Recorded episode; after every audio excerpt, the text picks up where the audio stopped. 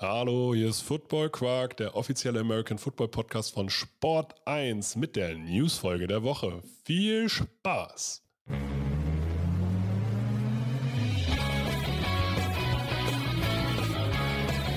Football Quark. Viel Inhalt. Wenig Masse.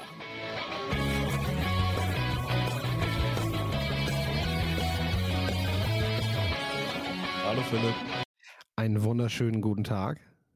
geht's dir gut? Mir geht's wunderbar, ja. Hast du die überragende neue Kooperation, die wir letzte Woche schon angekündigt haben, der GFL mitbekommen? Ich habe was davon gehört, ja. Ja. Wir starten die, diese Woche starten wir einfach direkt rein, um gar keine Zeit zu verlieren. Die GFL kooperiert in Zukunft mit der Sports Illustrated. Philipp schreibt, so wie es aussieht, es ist zumindest in Planung, einen GFL-Blog. Und ähm, ja, für die GFL ist das, glaube ich, ein riesiger Mehrwert, so eine Kooperation an den Start gekriegt zu haben. Allein was, also den, den Namen angeht, sage ich jetzt mal. Jeder Medienpartner ist erstmal wichtig. Ja, Name zieht auf jeden Fall und äh, je multimedialer du dich halt aufstellst, ne, das merkt man ja auch an den ganzen Social Media Formaten, die mittlerweile laufen, die vor zwei, drei Jahren nicht gelaufen sind, ne, dass die GFL halt einfach mehr ins Gespräch kommt, dass überhaupt Leute mitkriegen, dass es da draußen mehr als nur die Eu European League of Football auf deutschem Boden gibt. Ja, das ist ja wichtig. Also das ist ja tatsächlich wichtig, weil man lebt in dieser Bubble, wo einfach die GFL ähm, ja einfach stattfindet, aber außerhalb kannt äh, die manchmal halt keiner. Außerhalb kennt auch manchmal, wenn, wenn man sich gar nicht mit der American Football auseinandersetzt, kennst du auch die ELF nicht. Aber ähm, jetzt mittlerweile ist es bei beiden Ligen zumindest so, dass jemand, der sich nicht für den Sport interessiert, zumindest eine der beiden Liga, Ligen mal gehört hat. Genau, du findest jetzt halt auch einen Zugang zu GFL und das ist zum Beispiel wichtig, wenn du im Finale die Hütte voll kriegen willst, wenn du Sportevents planen willst, wenn du halt nicht nur auf deine Stammzuschauerschaft bauen willst, die du an den Spieltagen hast, sondern eben da drumherum auch einfach mal ein paar größere Veranstaltungen haben möchtest. Ne? So. Ja, Wir wollen heute aber auf jeden Fall, lass das auch gleich sagen, wir haben versprochen, dass wir heute etwas mehr über die ELF reden. Das machen Richtig, wir auch. deswegen- Also wir frühstücken jetzt nochmal eben zügig die GFL ab und dann widmen wir uns der ersten Offseason praktisch der European League of Football.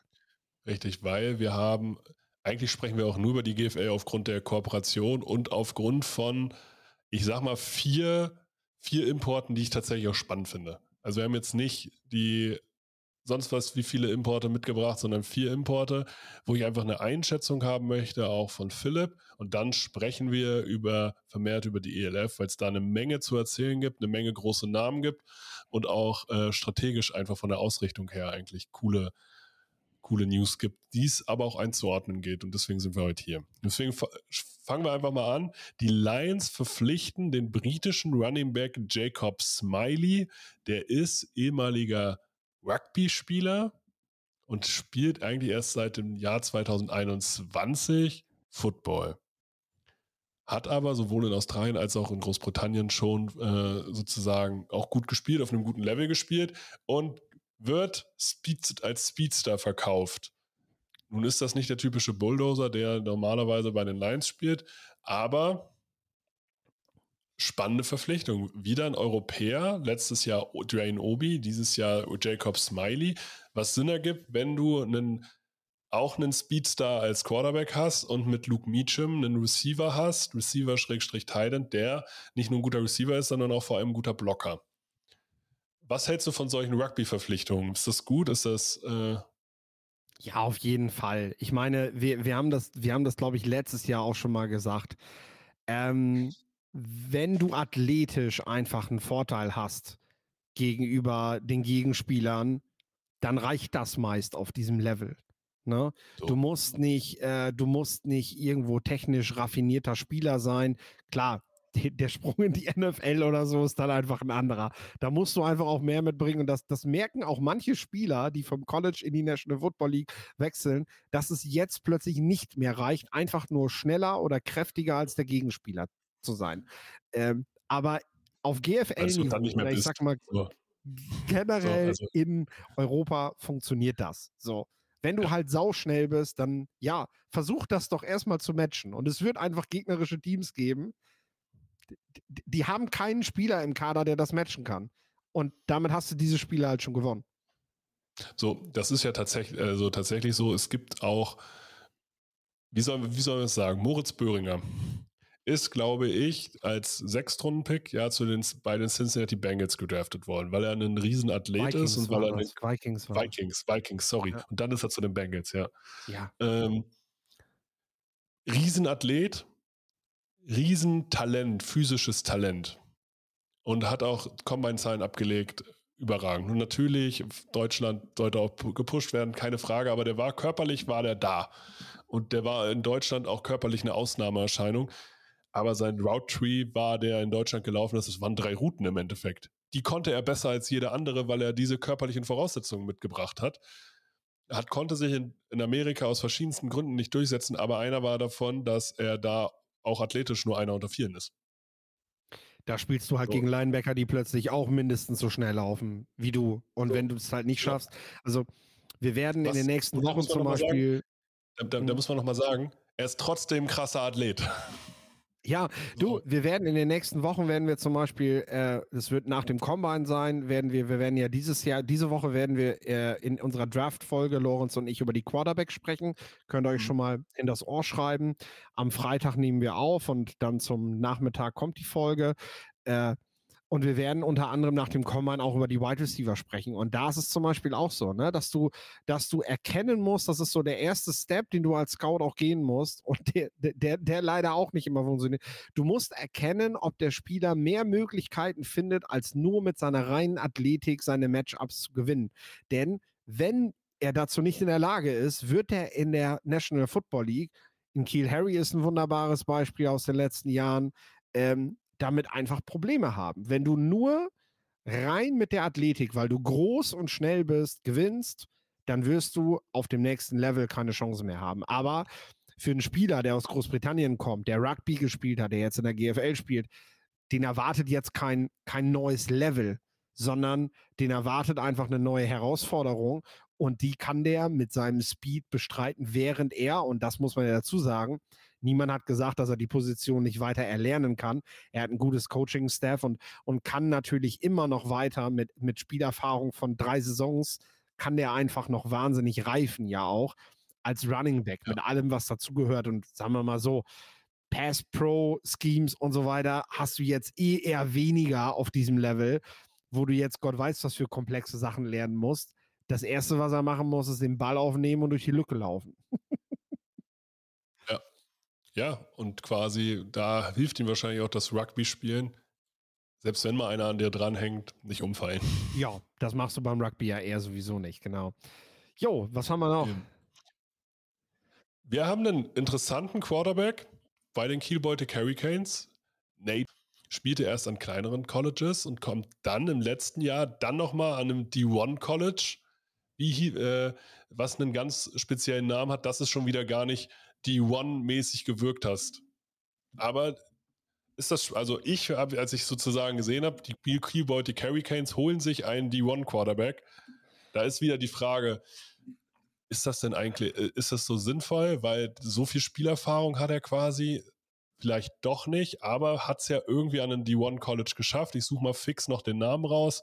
Aber erzähl erstmal, warum freust du dich? Warum haben wir von Anfang an gesagt, dieser Spieler ist eigentlich total spannend, wenn wir sehen, äh, dass der vom Presbyterian College kommt. Und Presbyterian, ja. Presbyterian College und da Starting Quarterback war. Unter anderem auch Team All-American und All-Conference-Spieler. Und das als First-Teamer. 2500 ja. Passing Yards, 18 Touchdowns. Der hat Aber gespielt. College. So. Der hat gespielt, das ist ja immer wichtig. Äh, so. Denn es bringt halt nichts, einen D1-Spieler zu holen, der auf allerhöchstem Niveau mittrainiert hat, aber in den letzten drei, vier Jahren überhaupt keine Spielpraxis sammeln, konnte. Denn das wirst du merken auf dem Platz. Ne? Das ist so, wie wenn du, weiß ich nicht, wenn du im Fußball einen höherklassigeren Spieler für dein Viertligateam verpflichtest, ähm, ein Veteran-Spieler, der zwar viel Erfahrung für sich irgendwo mitbringt, aber der vielleicht in den letzten zwei Jahren gar nicht mehr ein Spiel bestritten hat, dann ähm, ja, wird der Einfluss halt auch nicht sonderlich groß sein, abgesehen davon, dass er vielleicht ein guter Leader ist und im Lockerroom davon erzählen kann, wie cool das ist, an einem US-College zu sein. Äh, jetzt im Falle von Nate Hayden. Hat er aber gespielt.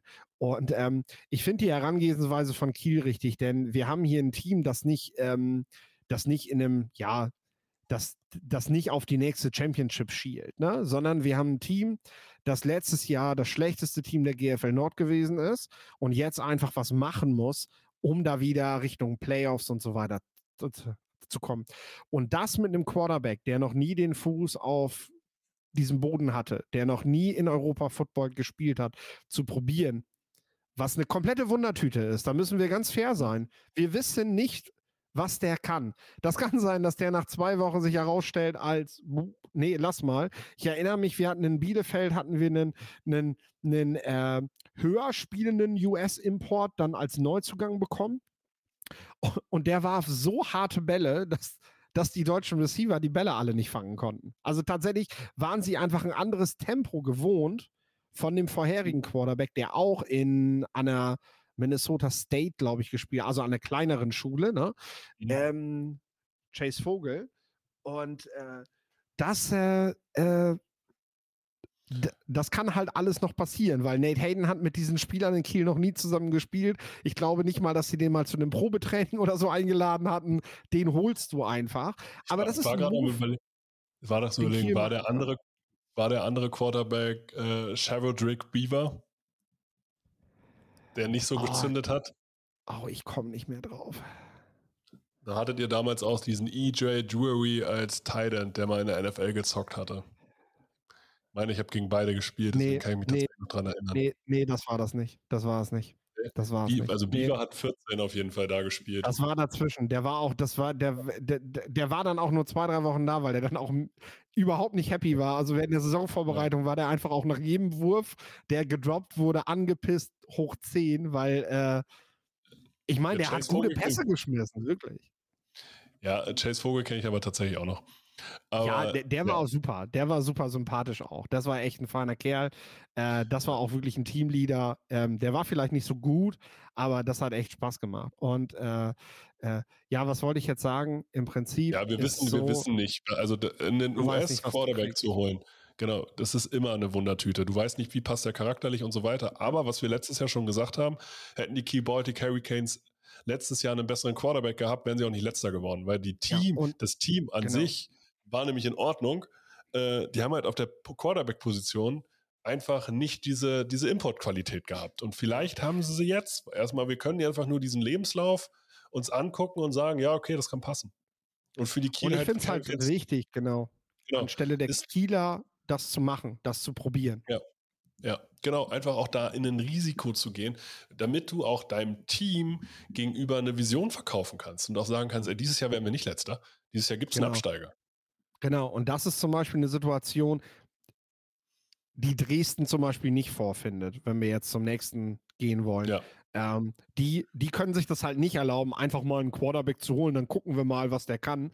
Äh, ja. Das, ja, und das äh, war das jahrelang so, dass die in der Saison musste Dresden andauernd einen neuen Quarterback holen und dadurch haben die super viel Potenzial ihrer Mannschaft einfach verschenkt, weil die nicht eingespielt waren in den Playoffs. So, und jetzt haben die mit Ricky Smalling aus Illinois, da habe ich dich direkt angeschrieben, weil der hat Receiver gespielt in Illinois in einem Big Ten College. Wir haben, wir haben gelernt, das ist nochmal was anderes als nur in Anführungsstrichen Division One. Der hat zumindest gespielt. Statistisch gesehen war er der Nummer 3 äh, Receiver, hat öfter mal gestartet. Und ähm, was gibt dir so jemand, der von so einem College kommt? Weil, machen wir uns nichts vor, Big Ten, der hat gegen ein paar Cornerbacks gespielt, die jetzt in der NFL sind. Weißt du, wer sein Head Coach war? Nicht aus dem Kopf. Nicht aus dem Kopf? Lovey Smith.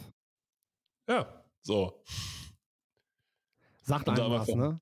Richtig, sagt einem was. Also das ist ja schon, also an einem Big Ten College zu spielen, ist ja schon das. Who is Who in irgendeiner Form. Genau. Lovey Smith Lovey Smith hat ihn geholt, hat ihn spielen lassen, äh, so über die ganze Zeit. Man muss aber fairerweise sagen, dass die Schule, Lovey Smith hat es geschafft, die so ein bisschen wieder aus dieser Versenkung herauszuholen. Ne?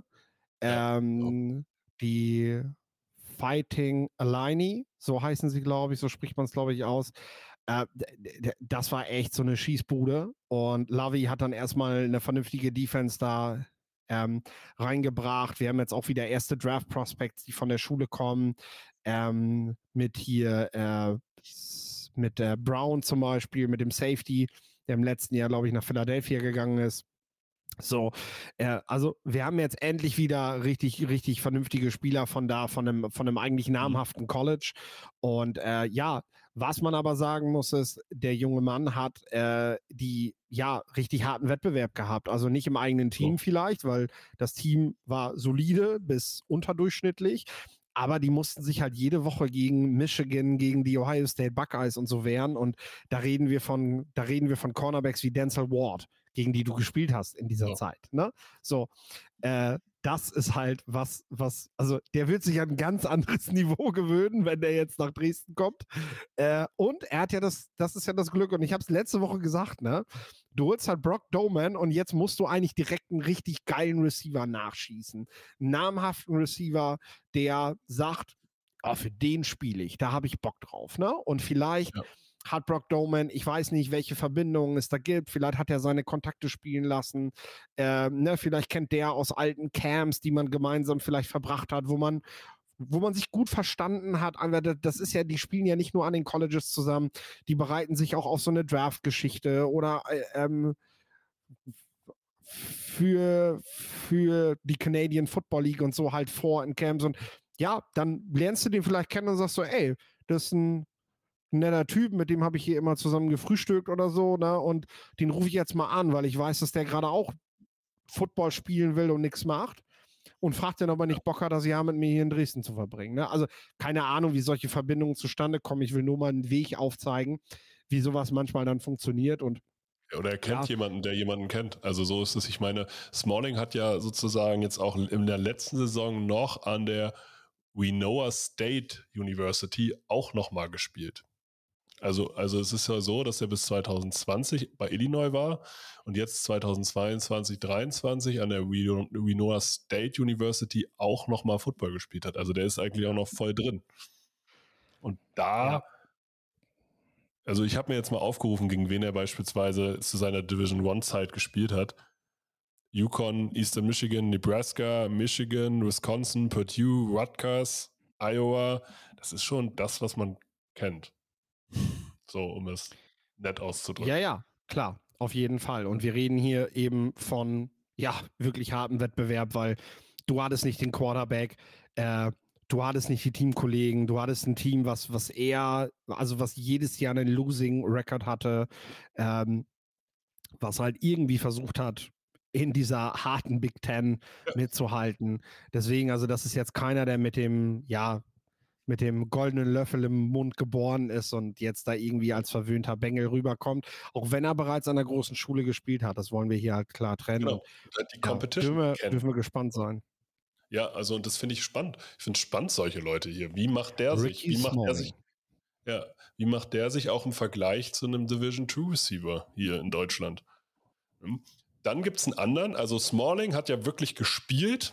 Das genau, da mal, haben wir ja, das perfekte Gegenteil, was du jetzt nennen willst, ja. Richtig, weil wir kommen zu den Munich Cowboys, die haben sich nun US-Safety geholt, Lucas Noland. Nochmal, Safeties haben in Deutschland haben schon eine andere Bedeutung als in, äh, als in den USA. Safeties in Deutschland sind schon extrem wichtig, ähm, so wie Mittellinebacker halt auch in Deutschland einfach eine richtige äh, Wichtigkeit haben. Deswegen ist schon smart da, finde ich, immer einen US-Import zu haben. Der hat an der Oregon gespielt. Sagt auch jedem etwas, der sich irgendwie mit College Football äh, auskennt. Das ist nämlich wirklich die bekannte Schule. Ähm, und nicht irgendeine Wildcats-Schule, wo man so sagt, ja, okay, da weiß keiner, wo die wirklich gespielt sind. Aber der hatte vier Kurzeinsätze. Der hat also kaum gespielt. Was bringt dir so jemand, außer dass er halt in, innerhalb einer guten Organisation unter guten Bedingungen gespielt und trainiert hat? ja, das ist halt höchstens die Erfahrung. Ne? Das sind so Spieler, ja, an einer kleineren Schule hätten die natürlich mehr Möglichkeiten gehabt, haben sie nicht genutzt, sind an der großen Schule geblieben. Das hat auch häufig einfach die Gründe, dass du halt auch ein Studium machen willst. Ne? Und das ist halt, äh, ja, sag mal, bei einem äh, Alexander Ehrensberger zum Beispiel hat man ja auch gesagt, warum geht der nicht von der Notre Dame weg? Da kriegt er gar keine Spielzeit und so weiter. Ja, der hat jetzt halt sein Grundstudium für Medizin an der Notre Dame abgeschlossen und das ist halt schon geiler, als wenn du das an der Southeastern Missouri Valley Schlag mich tot machst. So. Ne? so. Deswegen, äh, das darf man ja auch nicht vergessen. Das sind ja am Ende können auch viele Spieler realistisch einschätzen, dass nur sehr wenige vom College es tatsächlich zu den Profis schaffen. Und ja, wenn du es nicht schaffst, dich bei den Ducks in der Pac-12 durchzusetzen, dann kannst du zwar eine kleine Schule spielen, damit du mehr Spielpraxis kriegst. Das erhöht aber jetzt nicht zwingend die Wahrscheinlichkeit, dass du irgendwann Profi wirst. Also leg Wert auf ähm, den anderen Werdegang äh, hat er dann vielleicht auch und ähm, hat zugesehen, dass er, dass er seine berufliche Karriere vielleicht voranbringt. Ja, hat aber Bock, Football zu spielen und ja, das ist aber dann immer so eine Sache. Ne? Ist schön, wird vielleicht auch jemand sein, der dann eher für die Cowboys versuchen wird, ja, so Spieler wie, wie Smalling halt zu covern. Also du bist halt US-Safety und dein Job ja. ist es jetzt, ja, den besten Spieler des Gegners rauszunehmen. Und äh, genau, dein Job ist es, Smalling zu covern und dafür zu sorgen, dass er das nicht macht. Und ich sage ganz ehrlich, dann haben wir in einem direkten Vergleich bei Dresden Brock Doman als Louisville Quarterback, der ich glaube, ungefähr 10, 11, 12 Spiele gestartet hat. Ähm, einen dritten Wide Receiver von dem Big Ten College, der gespielt hat, der in jedem Jahr seine 400 Yards und einen Touchdown mindestens hingelegt hat. Und der trifft jetzt auf einen Safety, der jetzt wieder Cornerback spielen soll, Man-to-Man, -Man, und ähm, der ja, viermal kurz zum Einsatz kam und damit halt auch noch nicht mal großartig in den Special Teams aufgetreten ist. Ne? Ja, der hatte so. insgesamt im Jahr 2021 sechs Tackle, davon ein Solo, fünf Assistant, laut seinen Oregon Ducks Statistiken, ja. die man auf deren Seite findet. Und ich sag mal, ich weiß, wem ich da mehr den Credit gebe. Das ist halt, das ist ja. halt so. Und am Ende geht es halt nicht nur um die, wie man so gerne sagt, um die X und O's, sondern eben vor allem in der GFL oder im europäischen Football, um die Jimmys und Joes.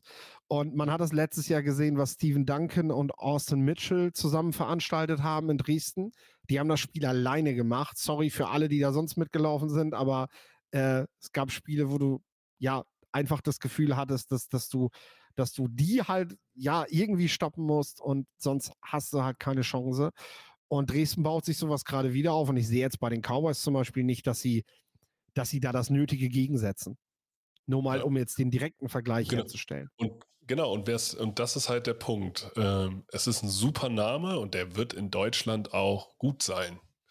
Aber man muss halt schauen, ähm, wie viel Impact hat er wirklich. Wir können gespannt sein. Wir können gespannt sein, ähm, weil anscheinend der hat ja schon Bock, Football zu spielen. Sonst würde er hier nicht herkommen. So, der will jetzt wirklich auch spielen. Der hat Bock, der hat sich selbst auch was zu beweisen. Und vielleicht nimmt er deshalb die ganze Geschichte auch ein bisschen ernster. Das waren aber auf jeden Fall unsere vorstellenden äh, Importe der letzten Woche. Wir kommen zur ELF und bei der ELF gibt es ganz viele. Wir haben ja jetzt auch wirklich länger nicht mehr darüber gesprochen. Ja, wir deswegen, haben was nachzuholen. Genau, deswegen würde ich nämlich persönlich erstmal damit anfangen. Ähm, die Prag Lions haben einen Quarterback verpflichtet. Kerry Lyles. Der war letztes Jahr bei ja. den New Yorker Lions, sollte ähm, oder die haben sich dazu entschlossen, ihn nicht weiter zu verlängern. Jetzt in Prag äh, kommt er zur wahrscheinlich der Franchise, die am wenigsten Credit erstmal kriegt, was ihre Qualität angeht, wo er sich selber auch noch ein bisschen beweisen kann, aber auch, glaube ich, nichts zu verlieren hat in dem Sinne. Trotzdem erstmal cool, dass er im zweiten Jahr in Europa ist, ist wohl auch ein guter Video-Editor, wurde mir mal gesagt. Aber ich sag mal so, deswegen habe ich es hier auch direkt mal an den Anfang genommen. Von dem erwarte ich mir jetzt nicht, dass er die Prag Lions aufs nächste Level hebt.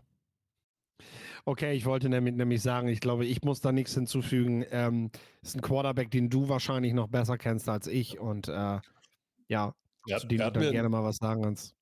Genau, also sagen wir es so, er hat mir in, in Braunschweig nicht die Playmaker äh, Ability gezeigt, dass ich jetzt sage, okay, der alleine reißt da alles um.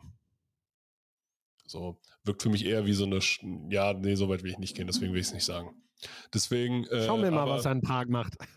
genau, schauen wir mal, was er in Prag macht. Von wem ich überzeugt bin, und das ist so ein bisschen der Übergang, ist bei den Madrid Bravos. Die haben nämlich Chris Helbig verpflichtet. Und der war schon bei den Potsdam Royals und bei den Vienna Vikings und war jedes Mal richtig, richtig gut und ist einer der nachweislich besten Quarterbacks Europas.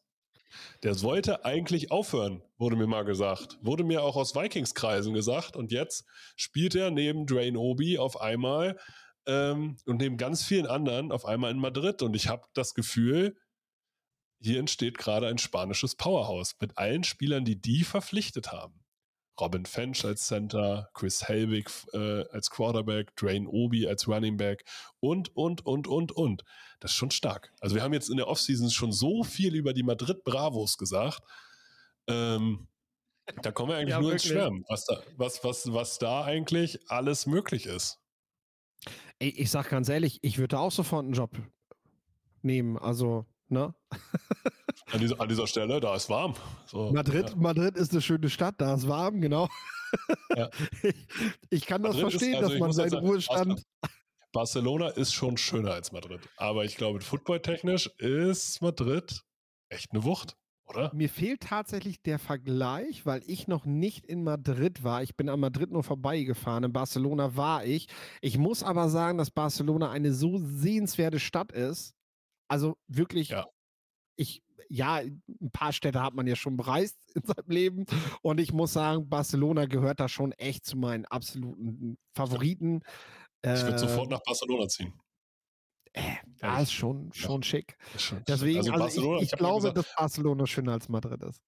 Ja, Barcelona verbindet für mich alles das, was ich an Städten gut finde. Ja. Hat eine Menge Kultur, hat eine gute Infrastruktur, hat eine gewisse Größe, bietet dir sehr viel, bietet dir auch kulinarisch sehr viel und liegt am Strand. Wohl wahr. Wohl wahr. Also, äh, ne, also da hat aber trotzdem footballtechnisch würde ich jetzt gerade auf Madrid setzen. Unbedingt, unbedingt müssen wir und ich kann Chris auf jeden Fall verstehen, dass er, dass er seinen Ruhestand noch mal ein bisschen nach hinten verschiebt. Äh, und da nochmal Gas geben will. Also ich bin sehr gespannt auf Madrid. Ich finde auch gut, dass sie sehr früh die Assets stehen haben. Ne? Also dass sie nicht, äh, ähm, ich sag mal, wir haben in der ersten Saison von Rheinfeier hatten wir so einen so ein, so ein Aufbau und dann hattest du das Gefühl, so die erste Saisonhälfte hat dieses Team halt echt noch versucht, überhaupt erstmal in dieser Liga anzukommen. Ne? Du ja. findest aber jetzt gerade Spieler, die diese Liga bereits kennen, als wichtige Säulen dieses Kaders vor. Und wir haben Mitte Februar und die sind da. Also, ja. das ist tatsächlich schon sehr gut.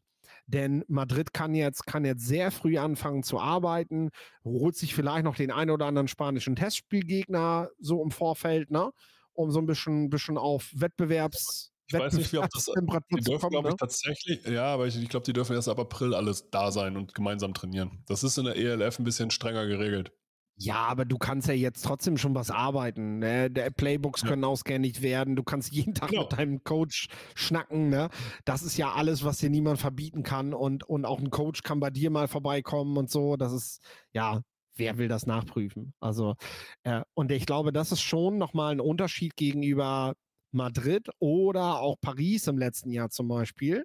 Äh, gegenüber Madrid, gegenüber Rheinfeier oder im letzten mhm. Jahr eben den Musketeers, dass du mit Madrid sehr, sehr früh eigentlich alle wichtigen Stellen besetzt hast und weitermachst. Also ich glaube, wir sind immer noch nicht am Ende bei den Bravos, ja. äh, was da geht. Man merkt auch, yo, da ist die NFL auch vor Ort in der richtigen Stadt und ähm, ja, ja ich, da geht was im Football. Ich bin auch gespannt, was was da im Stadion abgehen kann, weil, wie gesagt, die National Football League wird Werbung machen für ihr eigenes Spiel ja. im Stadion.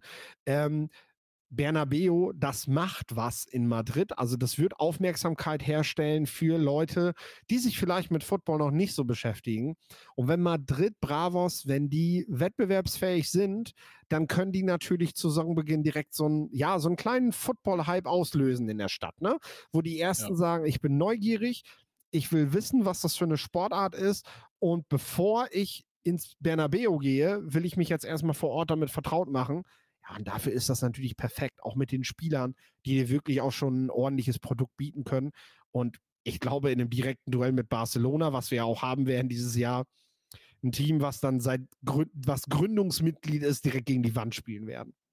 Ja, aber auch die Barcelona Dragons haben einen namhaften Quarterback verpflichtet mit Levi Lewis, der ehemaliger Seattle Seahawks Quarterback ist, zumindest im Training. Und der hat sogar Unterstützung gekriegt von dem ehemaligen XFL Quarterback Imoni Donadell. Also auch hier eigentlich, ich sag mal, schon ein interessanter One-Two-Punch. Auch wenn man auch hier nicht weiß, wie viel kannst du darauf geben, dass der beim in der NFL mal mittrainieren durfte? Darauf gibst du natürlich wenig. Ich meine, wir werben da jetzt auch mit. Ich finde die Schlagzeile auch einfach cool. Wir haben viele Seahawks-Fans ja. in Deutschland und ein Spieler, der mal im Trainingcamp bei den Seattle Seahawks gewesen ist, äh, der jetzt als Quarterback bei den Barcelona Dragons ist, das ist doch was, ne? So. Das, das äh, zeigt ja auch schon, dass er eine Qualität haben muss, weil da kommst du ja nicht einfach so hin. Ich, ich sag dir, welche Qualität der hat und da reden wir eben von was ganz Besonderem. Also, der hat äh, fünf Jahre unter Billy Napier gespielt bei den Louisiana Rage Cajuns. Und Billy Napier ist heute in Florida. Der hat danach mit äh, niemand Geringerem als Anthony Richardson gearbeitet. Und ähm, davor war, wie gesagt, eben Levi Lewis sein Quarterback.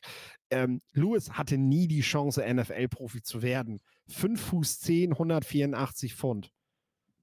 Damit spielst du damit spielst du nicht mal Wide Receiver in der National Football League, weißt du? Das ist, äh, das schon. ist, äh, ja gut, aber das ist halt, das ist halt sehr schwer, damit sich durchzusetzen. Und dass er natürlich keine Chance hat, Quarterback in der NFL zu werden, war relativ früh, glaube ich, klar in seiner Karriere.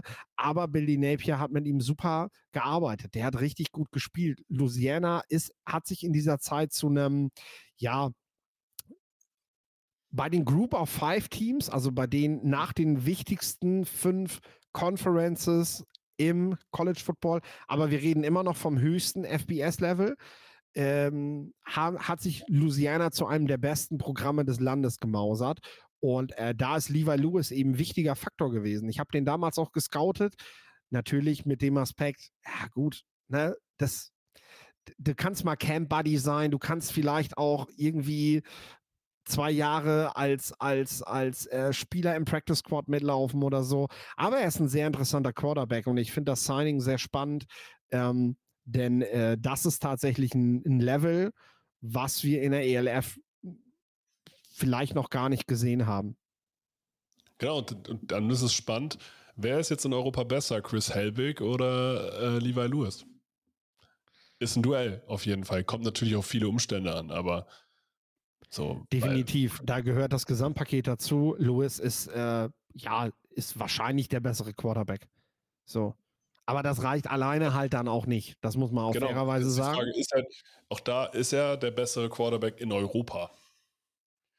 So, das sind ja immer tatsächlich echt Unterschiede. Du siehst es auch im Basketball, Point Guards, die in der äh, NFL, äh, in der NBA äh, richtig gut sind, kommen beispielsweise manchmal in Europa nicht klar. Dennis Schröder ist der der beste europäische Point Guard bei einem FIBA-Turnier unter FIBA-Regeln und in der NBA durchschnittlich in dem Sinne. Aber ähm, manchmal ist es halt hier halt auch so. Deswegen bin ich bin einfach gespannt, wie, wie doll er sich schlägt.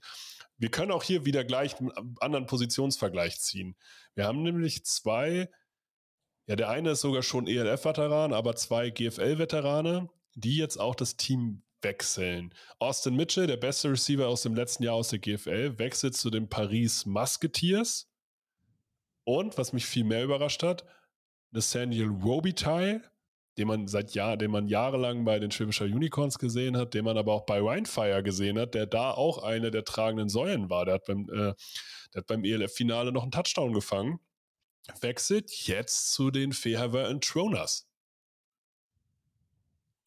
Also ich höre von Lorenz immer wieder, Fairwa hat Geld, hat Mittel. Fairwa ist keine, also die werden vielleicht aufgrund dieses, ja, das ist der alte Ostblock und so, ne, mhm. werden die so ein bisschen in dieselbe Schublade gepackt wie zuvor Istanbul oder jetzt auch, wenn man die Entwicklung in Prag sieht, ne. Mhm. Aber Fair war es ein anderes Programm. Also das läuft wesentlich professioneller als zum Beispiel Barcelona. Äh, mhm. Und dieser Schritt jetzt, so einen Wide Receiver zu holen, ist dann eben auch ein Statement, äh, denn Fair Ja. war, möchte, möchte nicht zu den schwächeren ELF-Teams gehören und hat auch die Mittel, hat wirklich die Mittel dazu, ähm, in der Top-Riege mitzuspielen. Das, äh, das, da, da werden sich noch einige die Augen reiben, wenn die, wenn die die richtigen Schritte gehen, äh, dass die, dass die eher vorne mitspielen werden als zum Beispiel die Milano Seaman. Das ist, das finde ich schon ein starkes Statement. Ne? Weil man könnte jetzt auch umgekehrt sagen, vielleicht hatte auch Robitaille zum Ende seiner Karriere einfach nicht mehr die Angebote. Das weiß ich nicht. Vielleicht ist das deswegen auch der Move, den Fairwear macht, aber tatsächlich ist es so und äh, das, das sind Ich ja nun mal Leute, die tief reingucken, die, ähm, Ja. Die machen da einen guten Job und die haben vor allem Ja. Mittel, die andere ELF-Franchises nicht haben. Und äh, das wird in der Außendarstellung wird das überhaupt nicht so wahrgenommen. Ne? Ja. Da ist das irgendwie eines der zwei, drei schlechtesten Teams der Liga. Die Ja. waren halt aber auch im letzten Jahr halt in Jahr 1. Die haben aber Großes vor und wie gesagt, haben auch die Möglichkeiten dazu. Ähm, ich sag mal jetzt nicht auf das Level von Rheinfire, Galaxy oder so zu kommen, ne? Aber wie gesagt, Milano. Seaman und so sind halt Vergleiche. Musketeers, das Hm? ist fair. Da kommst du, da kommst du auf jeden Fall ran. Ja, aber das finde ich spannend. Das finde ich auch ein super Statement, auch eine super Info einfach. Weil dann ist es einfach eine, vom Namen her ist das eine Statement-Veröffentlichung. Das ist einer der renommiertesten Receiver, die jemals in Europa gespielt haben. Das muss man einfach, das muss man tatsächlich einfach sagen. Es gibt keinen, der, der das widerlegen würde. Und was sagst du zur Verpflichtung Austin Mitchell zu Paris? Weil Austin Mitchell hätte in Europa überall hingehen können. Warum geht er nach Paris? Äh, keine Ahnung, warum man da hingeht. Müssen wir ihn fragen. Äh, Aber es muss ja, es muss ja aufgrund der auch aufgrund der Organisation sein, aufgrund von, die, die haben mit, äh, mit Zach Edwards wieder einen der besten Quarterbacks der Liga einfach verlängert, haben jetzt mit Austin Mitchell eine zusätzliche amerikanische Waffe dazu geholt. Sehen wir hier, also der französische Football ist unterschätzt. Sehen wir hier Hauptstadt-Football, der sich weiterentwickelt, der vielleicht, vielleicht auch noch nicht Rheinfeier ist, aber vielleicht zumindest besser wird als die andere Europä einer der Hauptstädte, wie zum Beispiel Wien. also Quarterback, Wide Receiver hatten, hatten wir, ähm, hatten wir letztes Jahr, hatten wir letztes Jahr auch, ähm, hatten wir letztes Jahr ja auch schon. Ich glaube, das ist, das ist toll für Paris, dass sie sich da erneut dann nochmal wieder noch, noch besser machen. Äh, aber tatsächlich gibt es andere Baustellen in diesem Team, die gelöst werden. Gibt ja dieses schöne Bild mit, ähm, mit äh, dem Quarterback, der gerade gesackt wird und auf seinen Star-Wide Receiver, der völlig frei ist, wirft. Ne? So diese Diskussion, die man damals hatte, sollten die Bengals Sewell draften oder Jama Chase. Ne? So Mhm. im Endeffekt hilft dir Austin Mitchell halt nur, wenn Zach Edwards auch die nötige Zeit bekommt, seinen Mann in Szene zu setzen. Und da liegen, glaube ich, in den Trenches liegen für Paris andere Baustellen, die sie halt erstmal lösen müssen. Ähm, und ja, für Mitchell ist es auf jeden Fall eine interessante Herausforderung, denn äh, du bist in Paris, der Hauptstadt Frankreichs. Ähm, du spielst mit einem exzellenten Quarterback zusammen auf diesem Level, was du vorher auch schon getan hast. Ähm, wo du aber eben auch klar gesehen hast, okay, mit Steven Duncan in einem sehr guten Team, was sie waren, hat es am Ende auf GFL-Niveau dazu gereicht, dass ich der beste Receiver war, aber wir haben um den Titel nicht wirklich mitgespielt. Ähm, denn ähm, da waren die Royals einfach klar besser und äh, selbst gegen andere Konkurrenten mussten wir uns dann hart erwehren. Und ja, in Paris weiß ich nicht, was Ja, er da Ich leider- er- ich muss jetzt leider sagen, äh, die Dresden Monarchs haben die Potsdam Royals geschlagen und sind im Halbfinale ähm, gegen Schwäbisch Hall rausgeflogen. Und Ja. da haben wir noch, da haben wir noch gesagt, in Dresden gewinnt Schwäbisch Hall das Spiel nicht. Und wir haben mit Brock Doman jetzt auch einen Quarterback, der wieder da ist, mit dem du halt hättest auch Ja. weitermachen können. Ich glaube, da sucht jemand richtig neue ne? Herausforderungen. Das, das Hm? ist so dein Favorite GFL-Spieler, glaube ich. Ja, schauen wir mal. Ja, aber Auf ich jeden freu mich, dass- wir haben, also ich habe mit einem Schiedsrichter mal gesprochen über Austin Mitchell und der hat ganz klar gesagt, das ist der athletischste Spieler, der jemals GFL gespielt hat. Und damit das wird er auch, ja auch sofort. so, also damit, damit wird er ja auch in der ELF einfach eine überragende Waffe sein. Es, es, das ist vielleicht der beste Wide Receiver, der in Europa derzeit rumläuft. Und äh, So. Der beste Playmaker, der, das hast du doch auch gesehen, wie der, wie der, der durch Slalomstangen ist der durchgelaufen. Der hat einen Ja. kurzen Pass bekommen und ab geht's. Und das ist natürlich auch eine Option, dass du halt sagen kannst, okay, meine Line ist vielleicht nicht gut, aber ich muss ja sowieso nur in der ersten Sekunde den Ball rüberwerfen und dann lasse ich Mitchell einfach den Rest machen. Das ist, ja. Äh, ja, das ist ein überragender Wide Receiver, ganz klar. Der wird viele Touchdowns machen und Paris wird punkten. Aber am Ende musst du eben nicht nur selber punkten. Und das darf man halt nicht vergessen, so Teams wie Rheinfire und so, die haben dann auch Playmaker, wo Austin Mitchell vielleicht nicht sich konstant freiläuft, um einen Ball überhaupt erstmal zu fangen, weil er muss ihn ja erstmal kriegen. Hm. Da bin ich gespannt. Tatsächlich, Rheinfire hat jetzt mit Aaron Donkor einen der bekanntesten deutschen Footballspieler verpflichtet, der im Practice Squad der Seattle Seahawks war. Und überra also für Deutschland eine überragende Verpflichtung. Ist das genauso jemand, wo du sagst, ja, okay, hier muss ich auch Austin Mitchell erstmal gegen wehren? Also ich sage nicht, nicht, nicht, nicht in der 1 zu 1 Coverage, weil da gewinnt Mitchell. Aber ansonsten ist das ja jemand, wo man sagt, wenn wir von der Qualität reden, wenn alle Spieler Aaron Donkor Qualität haben, dann ist Rheinfire weiterhin der Favorit. Ich sag dir, und damit können wir eigentlich diese ganzen äh, Signings in einer Runde abfrühstücken, die zu Donkor passen. Ähm, wir haben gerade die Situation, dass die ELF in, in eine Saison geht, in der sie es schaffen, Spieler aus Deutschland davon zu überzeugen, zurückzukehren. So, mhm. das ist ja nicht nur Donkor, das sind ja auch Christopher Isiala, ähm, das ist ähm, Marco Vidakovic, äh, Roman Wahrheit aus Rauderfehn hier gleich um die Ecke, ähm, ja. der, äh, der jetzt für München spielt. Ähm, die Liga hat sich einen Namen gemacht und bekommt eine Wertschätzung. Also, was ich auch immer wieder mitbekommen habe, das war immer eine Standardfrage, die ich jedem Spieler am College gestellt habe. Bekommst du mit, was im Football in Europa gerade passiert? Und jeder Spieler sagte, aufmerksam verfolgt er gerade die Entwicklung der European League of Football. Denn, ja, es ist für die Spieler ein, ja, ein sanfteres, äh, äh, ja, heruntergehen vom vorherigen Level, so nehmen die das, glaube ich, auf jeden Fall wahr, als in die GFL runterzugehen. Äh, denn ein Abstieg ist es ja definitiv. Das ist ne, auch zur European League of Football ist das definitiv ein Abstieg. Äh, aber es ist gut für die Entwicklung des Footballs in Europa, dass solche Spieler wiederkommen, dass sie Bock haben, in Liga zu spielen. Vielleicht wird Jakob Johnson das irgendwann auch machen, ähm, dass er auf seine alten Tage nochmal für die Search spielen wird. Ähm, da musst du eigentlich mit rechnen, dass er das tut. Und äh, wir haben vorhin schon über Alexander Ehrensberger halt gesprochen. Wir haben dieses Jahr diverse Spieler, die sich für den Draft angemeldet haben, aber ja, die auch erstmal Hugo Klages hast du letztens nachgefragt. Wir haben äh, äh, Julius Welschow.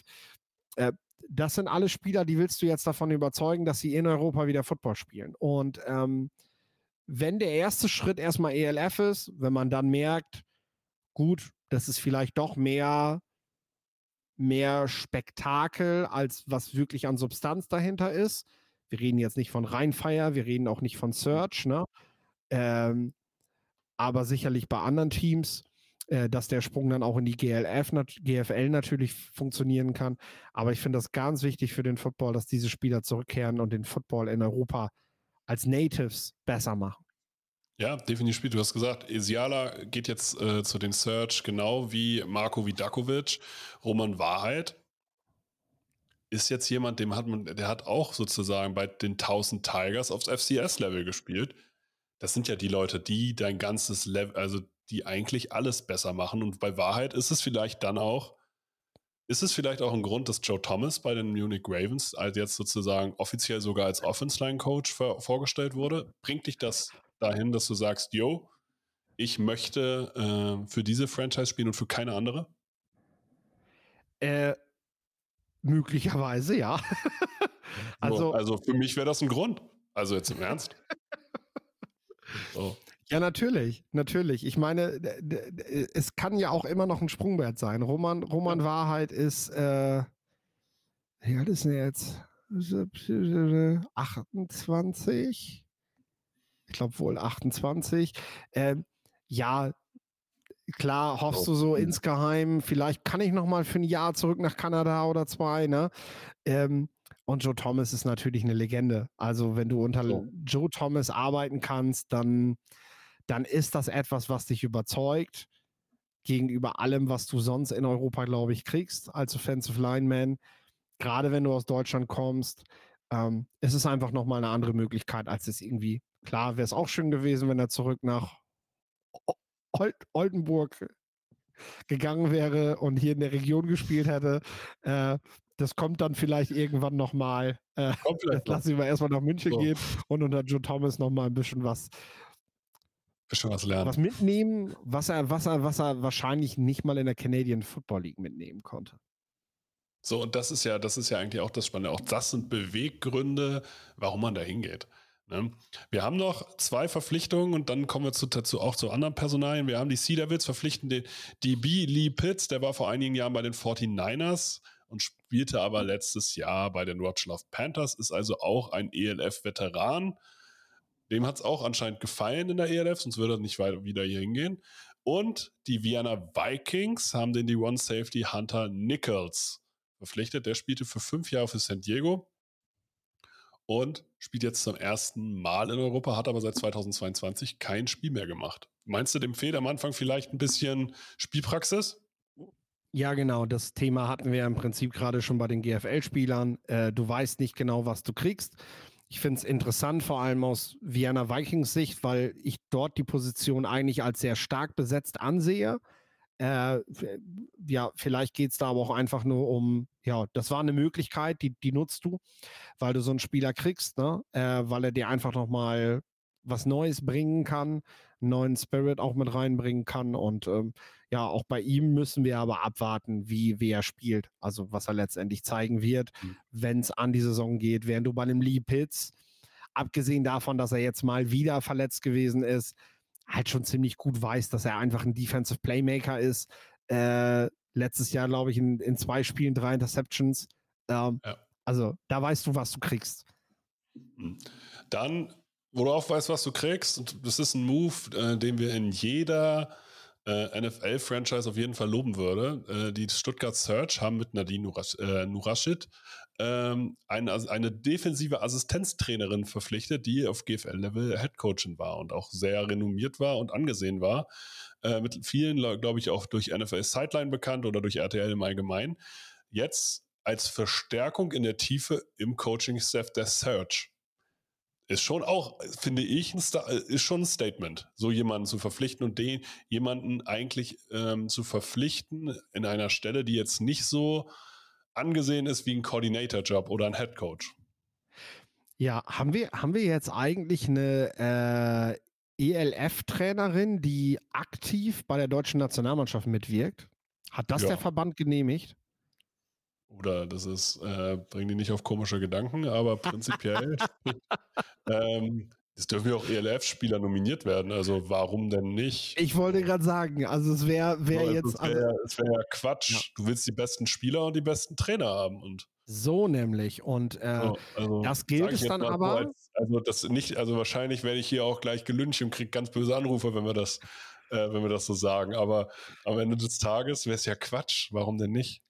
Dann drücken wir es positiv aus. Es ist ein weiterer Schritt im Zusammenrücken der Liga und des Verbandes und beider Ligen, dass, äh, dass die Möglichkeit besteht, dass eine Defense-Trainerin von Stuttgart Search gleichzeitig in der deutschen Nationalmannschaft mit dem Trainerstab arbeitet. Das ist doch ein guter Schritt. So. Tom, Tom grinste ja. ja. Ja, du, so kann man, das ist immer die Frage, ja. wie man das erzählt, weißt du? Das ist, ja. so muss man das erzählen. Genau so. Ja. Ich weiß, du möchtest ja auf was, auf was ganz anderes hinaus, ne? Nö, tatsächlich nicht. Also alles, nee. also das, ich finde erstmal ist das für die Search, ich muss hier die Rolle des Podcasters sagen, für die Search ist das eine super Verpflichtung. Du kannst so jemanden, der so viel Football-Know-how hat, in deiner Coaching-Crew äh, unterbringen. Warum nicht machen, wenn es die Möglichkeit gibt? Genau. So, und was, an, was, was sozusagen ihr vorheriger Arbeitgeber davon hält und so weiter, das kann Nadine Nurashid vollkommen egal sein. Ja, ich meine, sie wird ja. vielleicht daraus gelernt haben, dass man sich nie auf das Wort nie festlegen sollte. Jedenfalls nicht, niemals sag niemals. Ne? So. Äh, ja. Grundsätzlich nicht. Grundsätzlich ja. nicht, weil du dir, du nimmst dir damit Optionen. Sag nie, niemals. Äh, so. Das ist ein Widerspruch in sich zwar, dass du niemals, niemals sagen sollst, aber es ist einfach so. Ähm, du nimmst dir damit Optionen, du nimmst dir damit mhm. Möglichkeiten. Überleg dir immer, gerade auch in Social Media, wen du gerade anmuckst. Ich meine, äh, auch ja. da haben wir äh, ja, was, was meinen so manche Leute, die, die, äh, die, ähm, die gerade die Arbeit bei dem Fernsehsender so sehr kritisieren, dass sie irgendwann, also wie, wie, sitzen sie da, wenn sie da plötzlich selber mit, mit in der Regie hocken und äh, ja, dann das gut finden müssen oder sich irgendwie mit den Leuten zusammensetzen müssen, die sie vorher so angemuckt haben. Also, was erwartet man? Man haut sich doch einfach nur Türen zu. Und deswegen, ähm, eine Aussage, die sie im September getätigt hat, sie würde nicht in die ELF gehen, ist einfach nicht richtig gewesen. Das ist ein Fehler gewesen. Den gebe ich einer Frau, die, wenn ich es richtig gegoogelt habe, 37 Jahre alt ist. Ich habe nochmal überlegt, ja, sie ist so alt wie ich, ähm, die vielleicht in diesem Media Game, äh, die, die auch Erfahrungen in diesem Medien Game noch sammelt gerade. Ähm, das gebe ich ihr und äh, sie sollte aber daraus gelernt haben, dass sie zukünftig sich auf nicht solche, solche finalen Aussagen festlegt, denn äh, im ich schlimmsten Fall hätte sie den ich Job. Ich möchte hier gleich eingrätschen. Du kennst meine ja. Meinung dazu. Ähm, das gebe ich nicht nur einer Frau, das gebe ich jedem Menschen. Das nein, ist, äh, das hat, nein, ich habe sie nur beschrieben. Situation, genau, also auch Situationen ähm, Ende September können sich jetzt Ende Februar auch geändert haben. Also Lebensumstände, keine Ahnung. Absolut. Das ist alles nicht unser Ding. Da steht dann nämlich alles in diesen Pressemitteilungen nicht drin. Und das heißt nicht, dass sie das damals so nicht gedacht hat. So. Nee, schiebt er mir hier rein. Also, nein, tatsächlich, ich, ich sag Frau genauso wie ich Kerl und Mann und so. Also, das ist so, wie ich rede. Äh, ich beschreibe gerne, äh, bevor ich über, über jemanden rede. Äh, natürlich gilt das für jede Person. Äh, es sei denn, du bist halt wirklich auch schon lange in diesem Game drin. Also, ich sag mal so. Genau wenn Bill Belichick das passiert, dann ist das einfach so, Junge, du musst es besser wissen. Ne? Äh, aber in dem Fall mit der Erfahrung, die du jetzt einfach gesammelt hast. Und beim nächsten Mal werde ich es auch anders bewerten. Das sage ich auch. Also beim nächsten Mal, äh, ja, mach's, aber beim nächsten Mal solltest du dich nicht wieder so auf sowas festlegen. Und wenn du es wieder tust, hast du ja scheinbar nicht draus gelernt. Das ist dann nicht ja, gut. Das ist nicht clever. Äh, Ne? Genau, dann bist du nicht clever, weil im schlimmsten Fall hätte sie sich damit selber die Tür zur Stuttgart Search zugemacht, weil sie gesagt hätte, nee, ich bleib bei meinem Wort und äh, ist auch nicht cool. Deswegen, also ich freue mich drauf. Ich bin gespannt, ja, was gerade bei Nadine also, im Football das, das passiert. Also bei seinem Wort grundsätzlich zu bleiben, ist ja gut, aber die einzige Person, die was, zu, äh, die was verloren hätte, wäre in dem Fall Nadine gewesen, weil für München ändert sich nichts mehr. So, das muss man mal dazu sagen. Ja, auf so. jeden Fall. Und ich bin gespannt, was Nadine im Football noch bewirken wird in Europa. So. Es gibt noch was anderes Cooles. Die ELF veranstaltet ein International Game zwischen den Madrid Bravos und den ähm, Hamburg Sea Devils in Sibenek in Kroatien. Das klingt, finde ich, super cool. Ich finde es ehrlich gesagt war ich ein bisschen enttäuscht davon, dass sie es wirklich International Game genannt haben, weil ich es unglaublich lustig finde, dass eine europäische Liga, die den, die Ausrichtung europäisch hat, also nicht national ist, sich ein International Game gönnt. Weil jedes Spiel quasi, was nicht zwischen zwei deutschen Mannschaften oder zwei österreichischen oder zwei spanischen Mannschaften ist, ist ja ein International Game. So, deswegen hätte ich, hätte ich mir da eine andere Wortwahl gewünscht. Ansonsten finde ich den Ansatz, erstmal cool, erstmal auch in ein Land zu gehen, wo sie nicht stattfindet, als ähm, ja, als Liga erstmal sozusagen in Sibenek in Kroatien gibt es nun mal kein Team. Und es wird ja auch in der öffentlichen Wahrnehmung irgendwie kritisiert, dass dem äh, Herrn Karajca ähm, das Stadion halt in Sibenek gehört. Da sage ich ja, und das ist ja auch nicht wirklich groß, das Stadion. Erstens, wie willst du ein größeres Stadion kriegen, ohne eine Fanbase zu haben? Ähm, das ist erstmal so, deswegen finde ich das erstmal vernünftig, in ein nicht so großes Stadion zu gehen. Zweitens finde ich es trotzdem mutig. Und drittens, wenn du die Kontakte und Möglichkeiten hast, warum sie nicht nutzen? So, ja. Also von daher, außer von der Namensgebung her, wo ich sage, so Freunde, das hättet ihr schlauer machen können, ähm, finde ich es eigentlich erstmal einen guten Move. Absolut. Für die Spieler ist es auch eine schöne Reise.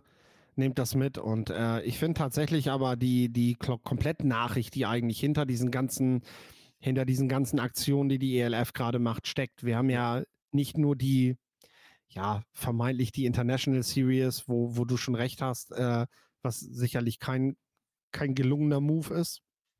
Also nur kein gelungener, der Move ist gut, aber der Name ist nicht gut. So. Ja, genau, genau, genau.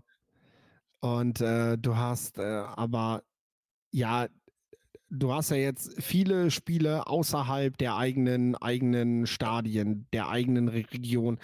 Und das ist, denke ich, was die, was die sehr bedeutende Nachricht ist. Du hast es im letzten Jahr, dass du 430.000, knapp unter 430.000 Zuschauer in allen Stadien insgesamt ja.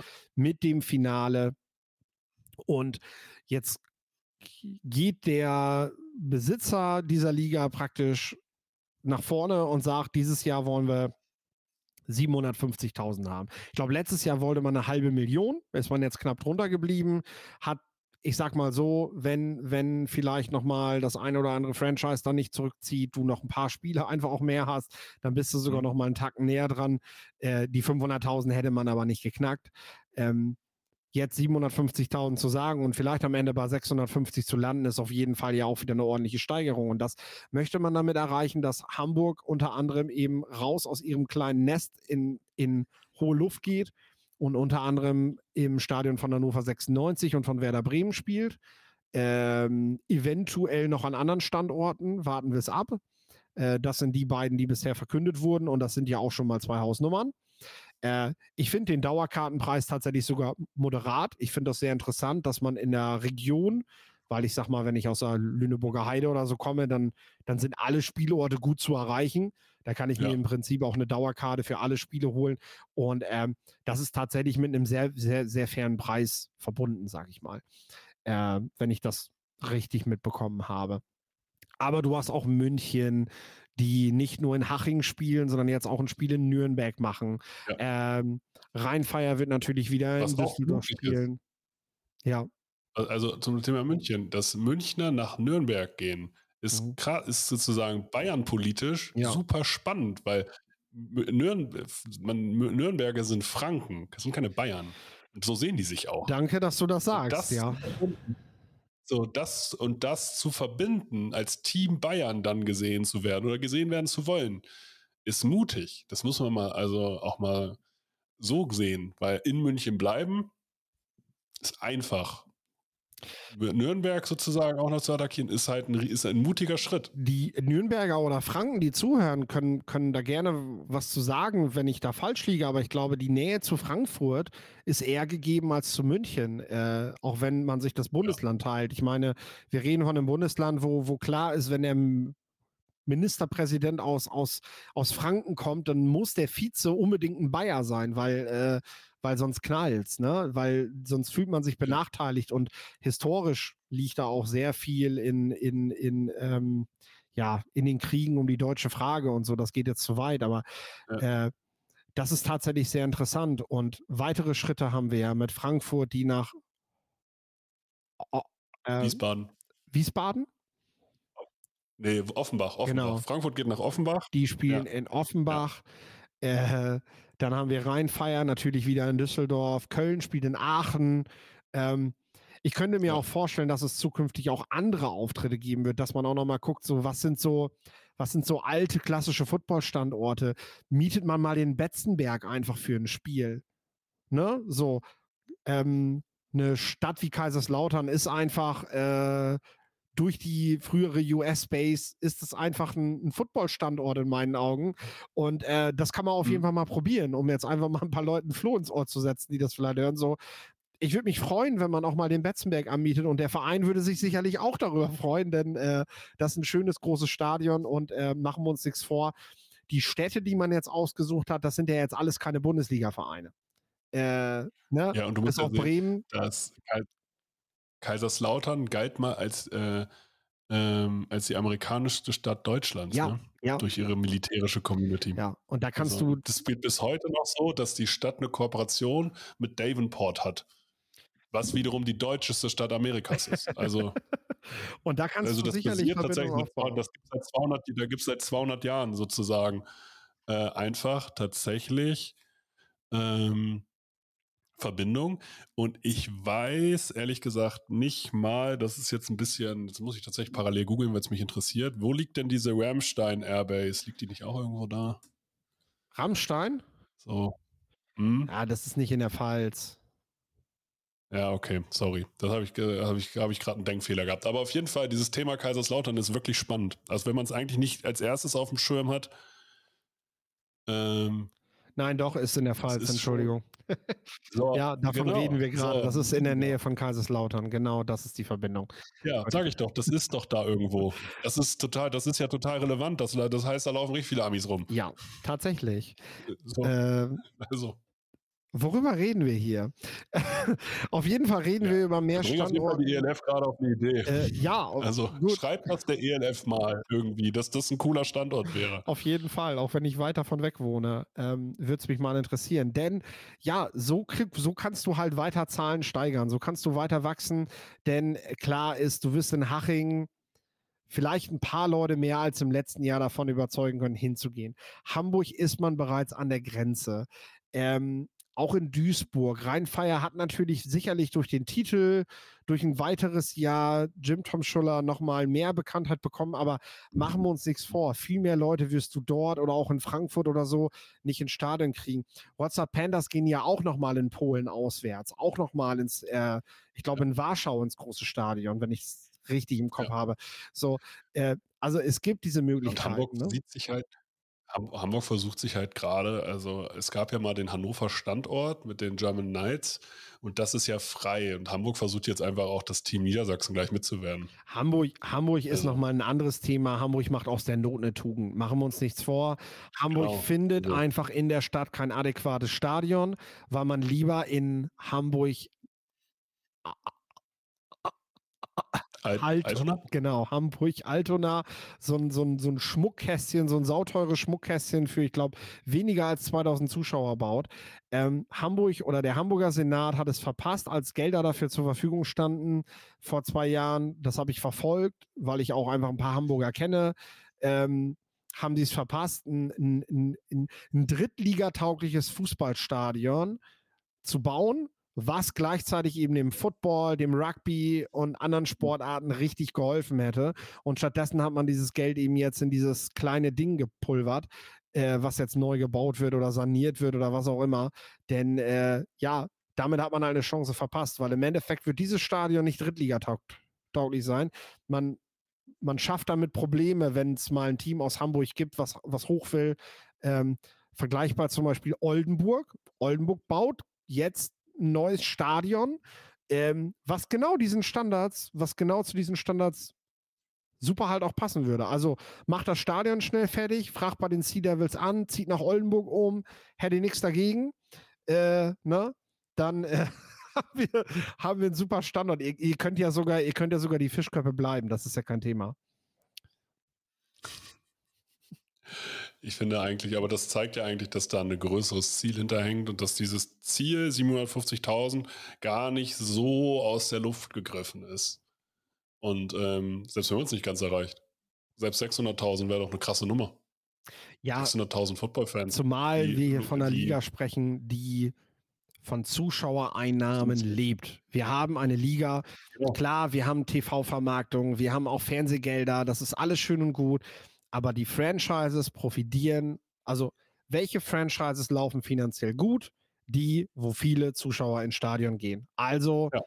ist es das, was trägt. Und es ist doch klar, wenn du als Munich Ravens in Nürnberg spielst und ähm, da kommen ordentlich Leute hin, dann kommen die vielleicht zum Saisonende auch nochmal nach Haching gefahren oder wegen mir auch nach Frankfurt äh, und gucken sich da noch ein Ja. Spiel an, ähm, weil sie dann, wie, wie man so gerne sagt, Blut geleckt haben.